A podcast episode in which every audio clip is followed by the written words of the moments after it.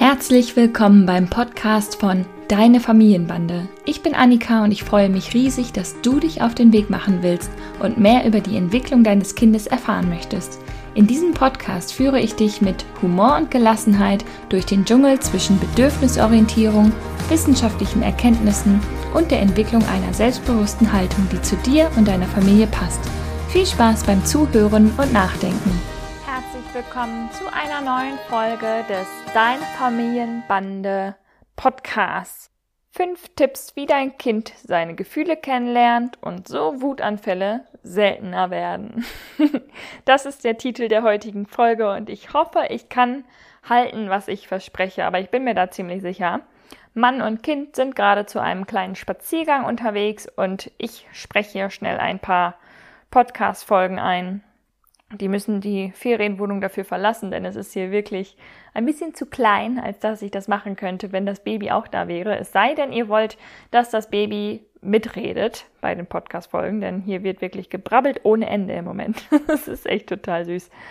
Ja, aber lass uns mal gucken, äh, hören, was ich zu sagen habe zu den Gefühlen. Letzte Woche haben wir ja sehr intensiv darüber gesprochen, äh, was eigentlich los ist, wenn dein Kind haut, kratzt oder beißt. Und weißt du das vielleicht noch? Vielleicht hast du reingehört. Ich habe gesagt, dass dein Kind einfach noch keine Impulskontrolle hat. Es wird von seinen Gefühlen total überwältigt und lebt diese ganz einfach körperlich aus. Und dass ihr natürlich Grenzen setzen könnt als Erwachsene, aber dass das allein nicht ausreicht. Denn wenn du äh, einfach nur Grenzen setzt und sagt, ich möchte das nicht, dass du mich haust, dann lernt das Kind was über dich, aber nicht über sich. Und auf einmal dreht, dreht es sich im ganzen Konflikt nur über dich und deine Gefühlslage, was du fühlst und was du willst, aber wie gesagt, nicht mehr um das Kind. Und du begibst dich in eine Opferrolle. Du willst nicht gehauen werden. Das kann ich auch total verstehen, aber der Lerneffekt für das Kind, der bleibt dann aus. Deshalb aus diesen Situationen, wenn das Kind haut, kann man einen wunderbaren Sprachanlass machen. Du kannst über Gefühle sprechen und dein Kind lernt dann auch wirklich was über sich und seine Gefühle in der Autonomieentwicklung. Denn ich bin der Meinung, wenn ein Kind so eine Strategie hat zu hauen oder zu beißen oder zu kratzen, dann ist das im, auf den ersten Blick erstmal nichts weiter als das. Es ist eine ungünstige Strategie zu sagen, Hilfe, mir geht es nicht gut. Ich habe jetzt ungünstig gesagt, das ist eine Wertung. Im Prinzip kann man es auch anders bewerten. Man kann auch sagen so, wow, das Kind hat hier eine kompetente Art zu zeigen, dass es ganz dringend Hilfe braucht. Denn wenn ein Kind haut, dann sind natürlich alle erstmal alarmiert. Oder vielleicht noch nicht alarmiert, das klingt vielleicht ein bisschen zu hart, aber sie sind auf jeden Fall erstmal aktiviert. Und es ist unsere Aufgabe als Erwachsene, unserem Kind eine andere Strategie zu zeigen, mit der wir mehr einverstanden sind zum Beispiel und mit dem das Kind vielleicht auch in der Gesellschaft nicht so aneckt, wie wenn es hauen würde. Aber natürlich tun wir das ohne Schuldzuweisung, denn das Kind ist in Not, wenn es so von seinen Gefühlen überwältigt wird. Und wir als Erwachsene sind verantwortlich, dem Kind zu helfen, diese Not zu bewältigen. Es ist uns anvertraut und unserem Kind Strategien und Wege aufzuzeigen. Also möchte ich dir heute in dieser Folge fünf wertvolle Tipps teilen, wie dein Kind Gefühle wirklich kennenlernen kann und wie so Wutanfälle besser zu meistern sind. Vielleicht werden Wutanfälle langfristig sogar kürzer und seltener, aber das ist natürlich total kindabhängig und individuell. Das kann ich also nicht unbedingt versprechen, aber ähm, ich bin mir ziemlich sicher, dass es euch hilft auf langfristige Sicht.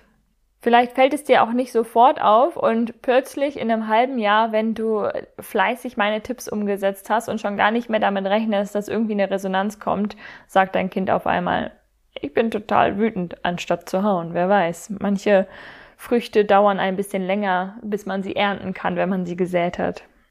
Also, wie gesagt, wenn dein Kind in der Autonomieentwicklung ist, dann äußert es sich relativ häufig durch Schreien, Weinen, vielleicht auch durch Beißen oder Hauen, wenn diese Impulse und Emotionen einen einfach so überwältigen. Denn es wendet zum Beispiel auch Beißen oder Hauen an, weil es auch noch gar keine Empathie entwickelt hat, die ihm sagen könnte, hey, das tut dem anderen Menschen da weh, vielleicht machen wir das lieber nicht. Doch alle Tipps, die ich dir jetzt hier äh, aufzähle und nenne, helfen dir, wie du dein Kind in seinen Emotionen begleiten kannst und das fördert natürlich langfristig die Steuerung der Impulse und auch die Entwicklung der Empathie. Ich möchte dir helfen mit diesen Tipps, dass du konkret weißt, wie du diese Emotionen deines Kindes gelassener begleiten kannst. Tipp Nummer eins: Atme. Schließe kurz die Augen, tritt innerlich einen Schritt zurück. Vielleicht kannst du es schon nicht mehr hören, aber durchatmen hilft. Es ist einfach so.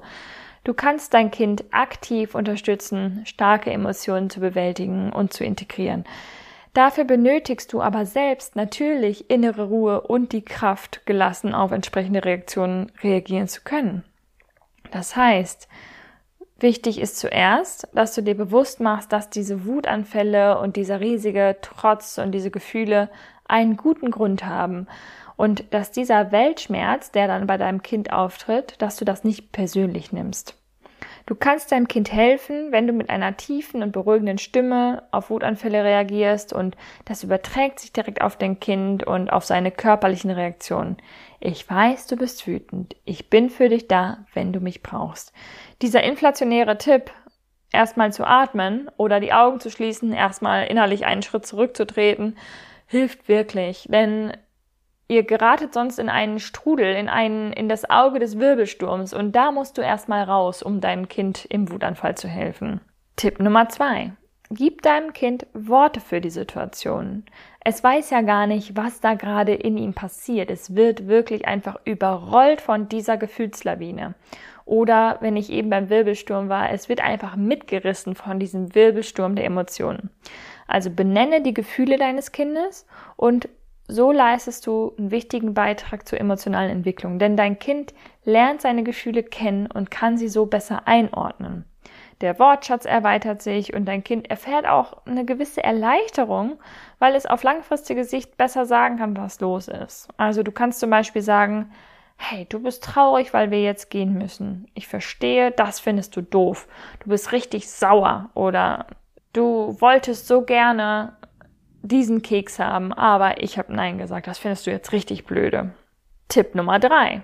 Frage aber auch dein Kind, wie es sich fühlt, denn streng genommen weißt du es ja gar nicht. Und manche Kinder sind auch eher verwirrt, wenn man anfängt, irgendwie rumzuraten. Das heißt, du solltest auch eine gewisse Balance wahren und nicht jetzt wild 20 Gefühle nennen, äh, sondern dann bei gerade bei älteren Kindern auch zu fragen. Ne? Also bei kleineren Kindern ergibt es Sinn, Worte zur Verfügung zu stellen, doch ältere Kinder, die schon über einen gewissen Wortschatz verfügen, die kannst du ruhig fragen. Ganz unter dem Motto, ich kann gerade nicht wissen, wie es dir gerade geht, darum frage ich, bist du vielleicht traurig oder fühlst du dich eher sauer oder enttäuscht?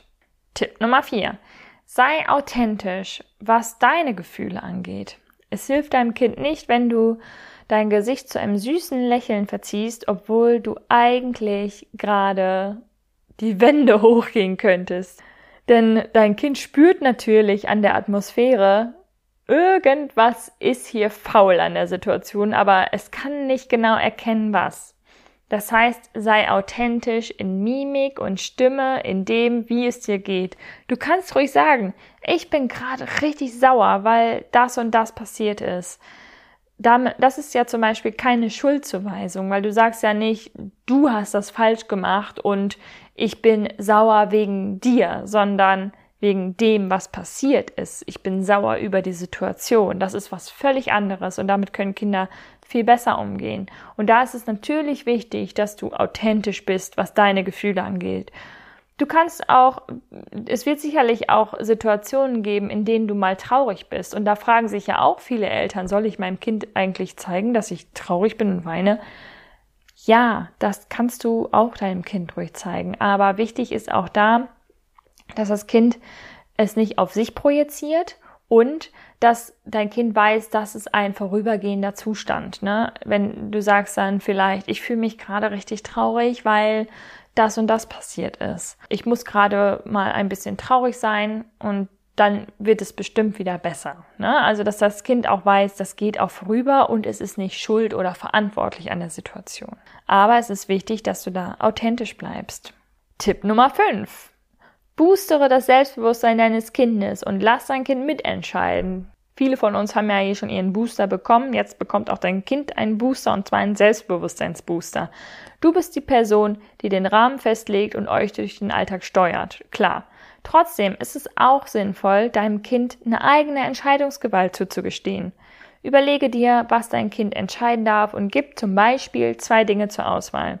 Du steckst den Rahmen, denn zu viel Auswahl überfordert auch. Und trotzdem fühlt sich dein Kind dann stark und selbstbewusst, wenn es wirklich etwas Elementares mitentscheiden darf. Bei allen Tipps ist mir wie immer ganz wichtig, es gibt kein Pauschalrezept. Ich weiß, das klingt hier vielleicht alles ziemlich einfach, doch in der Situation selbst fühlt es sich dann verdammt schwer an, die Ruhe zu bewahren. Wichtig ist auch, dass du auch überlegst, welche Dinge individuell bei deinem Kind helfen können. Wofür interessiert es sich besonders? Was hilft ihm wieder in seine Mitte zu gelangen? Das ist natürlich total individuell. Was hat früher schon geholfen, um dein Kind zu beruhigen? Die Autonomieentwicklung ist halt einfach bei jedem Kind nochmal ein bisschen anders und benötigt somit auch auf dein Kind einen angepassten Umgang. Ne? Wir alle wünschen uns so sehr, dass unser Kind seine überwältigenden Gefühle bald regulieren lernt, denn wir wollen, dass diese Wutanfälle und Gefühlsstimme aufhören. Nicht nur, weil das Kind auch einfach wirklich leidet und es für das Kind unheimlich anstrengend ist, sich da so weiterzuentwickeln und diese riesige Entwicklungsaufgabe zu bewältigen. Nein, natürlich auch, weil es auch für euch oder für uns als Eltern unheimlich anstrengend ist. Denn Emotionen begleiten ist einfach harte Arbeit. Es gibt natürlich noch so viel mehr, was du tun kannst, um diese Emotionen zu begleiten. Es gibt zum Beispiel tolle Bücher, die sich rund um das Thema Emotionen drehen. Vielleicht lernt ihr nochmal gemeinsam das Wutmonster kennen und du kannst mit deinem Kind nochmal genauer ins Gespräch gehen, wo es die Wut fühlt oder was das Wutmonster braucht. Wo es die Wut fühlt, habe ich deshalb gesagt, weil Wut sehr körperlich auch ist. Vielleicht fühlt dein Kind die Wut im Bauch, der sich zusammenzieht oder in der Brust oder im Hals oder vielleicht auch im Kiefer oder in den Fäusten, in den Armen. Sprich doch einfach mal darüber, wo du Wut fühlst und überleg mit deinem Kind, wo es selber die Wut fühlt. Oder ihr schaut euch gemeinsam im Spiegel an, wie euer wütendes oder trauriges Gesicht eigentlich aussieht. Auch das gibt deinem Kind wichtige Informationen. Du kannst Gefühle auch zum Beispiel mit Gebärden begleiten. Das hilft besonders Kindern, die noch nicht mit Sprache kommunizieren. Manchen Kindern hilft es auch, so richtig doll auf einem Klumpen Ton zu kloppen oder mit Hammer und Nägeln ein Brett zu bearbeiten. Sucht euch ruhig Dinge aus, die es dem Kind ermöglichen, sich wirklich körperlich auszuleben. In ein Kissen boxen ist zum Beispiel ein beliebter Tipp, aber so ein Kissen gibt manchmal nicht genug Widerstand für manche Kinder. Vielleicht hilft es deinem Kind auch, wenn ihr gemeinsam schreit, stampft oder auch tanzend durch die Wohnung lauft und alle Gefühle gemeinsam ausagiert. So, wie du siehst äh, bzw. hörst, habe ich jetzt gar nicht fünf Tipps genannt, sondern wenn ich noch mal richtig zähle, mit den Bonustipps am Ende, glaube ich, sogar zwölf. okay, weil du es bist, kriegst du heute zwölf Tipps. Ich hoffe, ich konnte dir hilfreiche Unterstützung geben, um dein Kind durch die Autonomiephase und in seiner Autonomieentwicklung zu begleiten und wie du eigentlich die Gefühle deines Kindes begleiten kannst, so dass es die Emotionen wirklich richtig kennenlernt. Wie gehst du denn mit den Wutanfällen deines Kindes am besten um? Hast du da schon eine Strategie für dich entwickelt? Wie hast du bei schwierigen Situationen zum Beispiel in der Öffentlichkeit reagiert. Ich freue mich auf deine Erfahrungen, auf dein Feedback und deine Kommentare. Schreib mir per Mail oder per Instagram. Alles ist möglich. Ich wünsche dir einen wunderschönen Tag und einen guten Start in den Februar, der morgen schon anfängt. Und wir hören uns nächste Woche wieder. Mach's gut, deine Annika. Das war die heutige Folge des Deine Familienbande Podcasts. Ich freue mich sehr, dass du eingeschaltet und zugehört hast und hoffentlich auch ein bisschen mitgedacht hast und ganz viele neue hilfreiche Impulse für dein Familienleben mitnehmen konntest. Wir sehen oder hören uns besser gesagt in der nächsten Folge vom Deine Familienbande Podcast. Mach's gut.